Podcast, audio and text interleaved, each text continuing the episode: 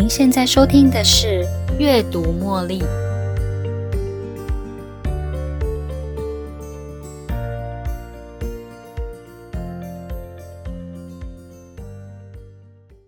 欢迎收听今天的《阅读茉莉》。每个人在这个世界上都有不同的课题。当学生的要顾好自己的功课，当父母亲的有养儿育女的责任，年长的父母亲呢，则要负责过好自己下半生的退休生活。课题分离是要我们不去干涉别人的课题，管好自己的事就好。当学生的不用努力为家庭的经济而烦恼，当父母亲的则不需要帮忙孩子做他的功课。年长的父母则不去干涉已成年的孩子如何教养自己的孙子。我们也遇到人际关系的其他互动。他刚才讲话好大声哦，好像很生气的样子，是不是要做什么事来帮他消消气呢？哦，他是不是讨厌我啊？我们因为感受到别人的怒气，然后开始检讨自己是不是应该做些什么事来帮助他。事实上，除非是因为自己的行为不适当而该道歉之外，别人的情绪或是应对的态度，我们根本就不需要负责。干涉他人的课题，反而会让自己卷入无止无尽的烦恼当中。做你无法掌握的事情，也让你自己觉得一点价值都没有。阿德勒曾经说过：“纵使被说坏话、被讨厌，也没有什么好在意的。”因为对方如何看待你，那是对方的课题。年长的父母亲呢，也可能因为自己的孩子是新手爸妈，看不惯他们对自己孙子的管教方式。虽然他们是好意帮忙，但是年长的父母并没有做到课题分离，反而将自己孩子应该承担学习的课题丢到自己身上来，让原本可以好好过退休生活的自己变得很不快乐。而将新手爸妈的课题放到自己身上，并不会让原本要过退休生活的你而有什么价值，反而会让被干涉的那一方觉得自己一点价值都没有，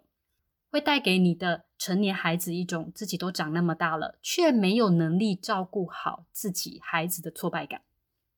当你的青少年小孩在决定他们是不是要吃健康食物的同时，你的课题则是。即使他们并没有选择你希望的健康食物，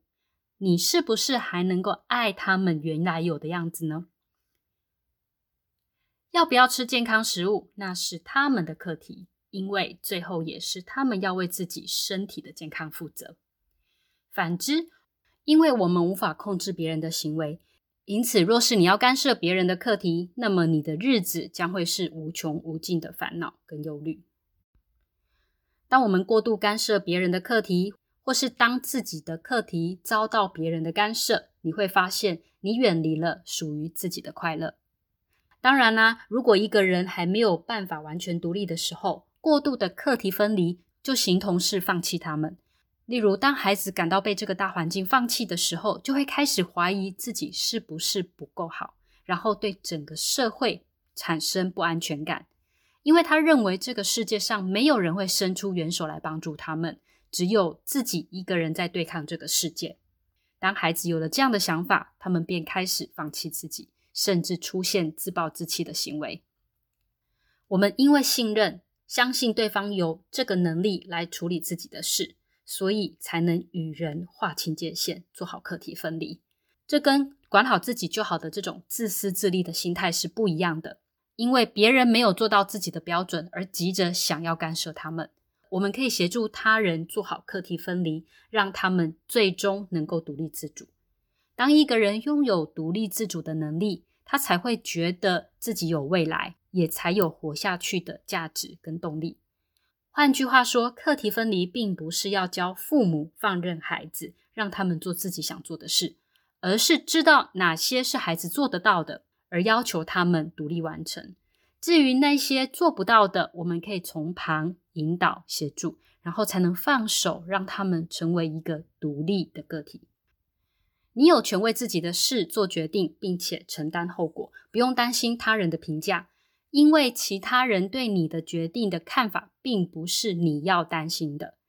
虽然课题分离可能会被误解为自私自利。因为没有人会关心别人在做什么或是在想什么。但是事实上，我们不用太在意他人的评价，他人的赞美跟评价根本就不重要。做自己该做的事，朝向社会整体的正向发展才是最重要的。我们的最终目标是为了社会的最大利益，建立归属感跟贡献度，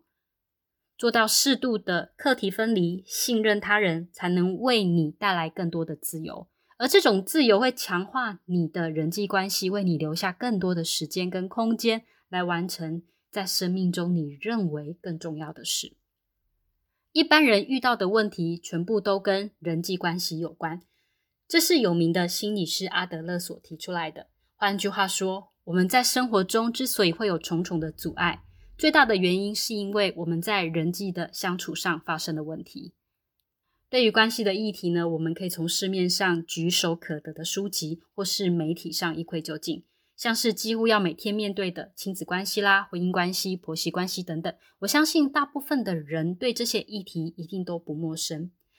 长者的父母呢，跟青壮年子女的关系，或是年轻的父母跟幼年或是青少年子女之间的亲子关系，也是大部分人经常会遇到的问题。举个例子来说呢，当年幼的小孩在吃饭的时候，桌上总是掉满食物，这个时候呢。父母亲为了让孩子吃饭的速度加快，并且专心吃饭，于是呢，有些父母呢就会打开电视或是平板，然后一匙一匙的将食物送到孩子的嘴巴。当孩子渐渐长大呢，想自己动手吃饭时，父母亲因为懒得整理他们吃饭后的一片混乱，哎呦，不如还是一口一口的喂孩子比较快又容易。当你选择这么做的时候，你带给孩子的不是他该有的养分，而是。挫折感，什么样的挫折感呢？那是一种让自己觉得自己连吃饭的能力都没有的那种没有价值的感觉。当一个健康的正常人无法独立自主活着，对他来讲有什么价值呢？年长父母与青壮年子女虽然比较没有教养上的问题，但是在经济上或是生活上也会有冲突。像是父母退休之后要跟年轻人一起生活，还是要自己住，或者是当长者的身体有状况时，需要有更好的医疗资源，那么子女可能会倾向要不嘛将父母送到疗养院，让他们享有更好的资源。但是长辈却不这么想，觉得自己不够好，有时候是一种帮助我们成长的动力。但是在某些人身上，这样的感觉会让自己产生自卑。于是，当我们在面对人际关系时，便有了不良的互动。人类是群居动物，我们一辈子的课题永远围绕在人际关系上，而这样的课题也会反过来影响我们的生活。至于如何分辨自己跟他人的课题呢？想一想，因为做了这个决定所带来的后果，最后会由谁承担呢？父母亲为了让孩子赶快吃饭。好让孩子跟自己尽快进入到下一个活动，或是让自己可以轻轻松松，不用花太多时间整理孩子掉得满地的食物，所以选择直接喂孩子，不让他们动手。最后，父母的这些行为却剥夺了孩子学习如何好好吃饭，让自己动手拿餐具用餐的乐趣。当孩子再大一点，进入了学校生活，会被同学嘲笑：“哇，他怎么只会用汤匙吃饭啊？”而且吃饭的时候也会掉得满地都是，那个人会是你的孩子，因为那是他的课题。而身为父母亲的你，却在一开始就将他应该学习的课题拿来给自己。而年长的你呢，可能会因为自己的孩子是新手爸妈，单纯好意的想帮忙，但是因为你的好意，却让原本就觉得教养孩子很麻烦的新手爸妈，可以将教养的责任放到你的身上。也可能是因为你的好意，让原本想要学习如何做好父母亲的子女，因为无法独立自主而觉得自己很糟糕，而你自己也会因为不是你该干涉的课题，将它丢到自己身上，让自己的生活有了更多的抱怨、埋怨孩子不懂事啊，不够独立。我们是不是都忘记了这件事情？最后还是会回到孩子的父母亲身上，该为自己孩子负责的不是你。而是他们自己。人际关系的议题永远都是因为界限不清楚而不小心踩到别人的界限，或是将自己的课题交到别人手中，让别人侵犯你的课题。在面对课题分离时，我们应该要先问问自己以下的问题：这件事情最后承担的人是谁？当你知道这个答案的时候，你就可以很清楚的分辨应该是由谁来做决定。最后，邀请您放大自己的格局吧，将自己看作是更大群体的一部分，能够帮助我们为群体做出更大的贡献，提升个人的价值。套用阿德勒所说的，人只有在觉得自己有价值时，才有勇气进入人际关系。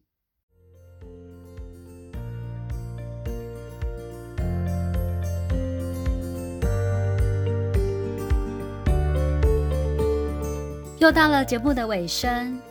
如果你喜欢今天的节目，邀请您在 Podcast 留下五星评论、订阅并分享这个频道给您的好友。如果您有其他的反馈或想法，也欢迎留言给我。您的这些反馈都将成为背后那一股支持着我坚持不懈、持续创作、提供更优质内容的动力。感谢您的收听，我们下一期再见喽，拜拜。